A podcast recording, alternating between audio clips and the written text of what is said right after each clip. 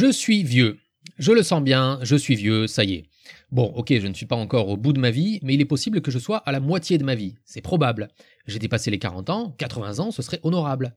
Quand quelqu'un de 80 ans meurt, personne ne dit Oh, comme c'est cruel, il est parti trop tôt, la vie est vraiment trop injuste. Non, personne.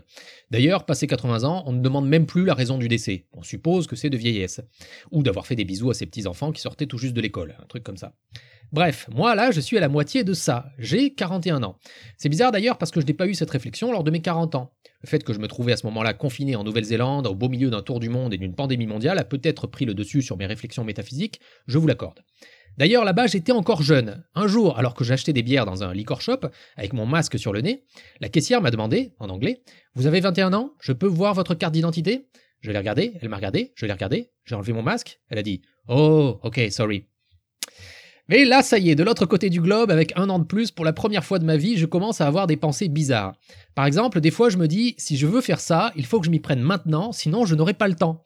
Et par pas le temps, je veux dire parce que je vais crever avant, ou parce que j'aurai de l'arthrite, Alzheimer et mon cul posé devant les feux de l'amour. D'autres fois aussi, j'ai cette réflexion particulièrement étrange. Je me blesse un peu, je constate quelques fatigues aux articulations ou dans le dos, et je me dis Oh, ça va, ça devrait tenir jusqu'au bout. Comme si j'étais une bagnole d'occasion en fait. Hein. Je faisais un petit tour de la carrosserie, que j'ouvrais le capot pour estimer combien de kilomètres je pourrais encore en tirer. J'ai des cheveux blancs, j'ai de la barbe blanche. L'autre jour, j'ai même trouvé un poil blanc.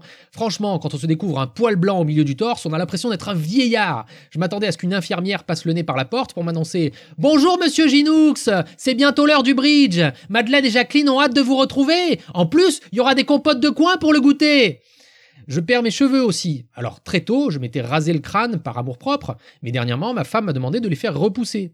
Ce que j'ai fait, parce que l'amour-propre est aveugle, mais paradoxalement, plus mes cheveux repoussent, plus je suis chauve Parce que ça ne fait qu'accentuer ce putain de trou sur le dessus Quant à la boule à zéro, c'est le Sahara sur ta tête. Ça en impose le Sahara, ça fait rêver, ça invite au voyage. Si tu fais pousser des trucs en rond autour, ça devient un bac à sable Ma femme me dit que ça ne se voit pas, mais forcément, elle mesure 1m30. Mais dès que je suis en présence de Scandinaves, ce qui arrive rarement, il est vrai, qui peuvent constater les dégâts depuis les hauteurs, j'ai l'impression d'être Kojak. Un Kojak Nabo en plus. Kojak, c'est une référence qu'on ne peut pas avoir si on a moins de 40 ans.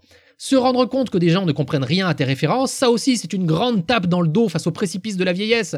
T'as l'impression que le mec à qui tu t'adresses depuis 20 minutes est plus ou moins de ta génération, et tu te rends compte qu'il a 10 ans de moins. Quand tu roulais des pelles, il portait des couches. L'avantage, c'est que quand tu lui parles de ton adolescence, tu racontes Ouais, moi, 13 ans, j'avais un tatou, j'enfilais des Carolina tous les jours, j'explosais des mammouths en écoutant Nick ta sur mon Walkman.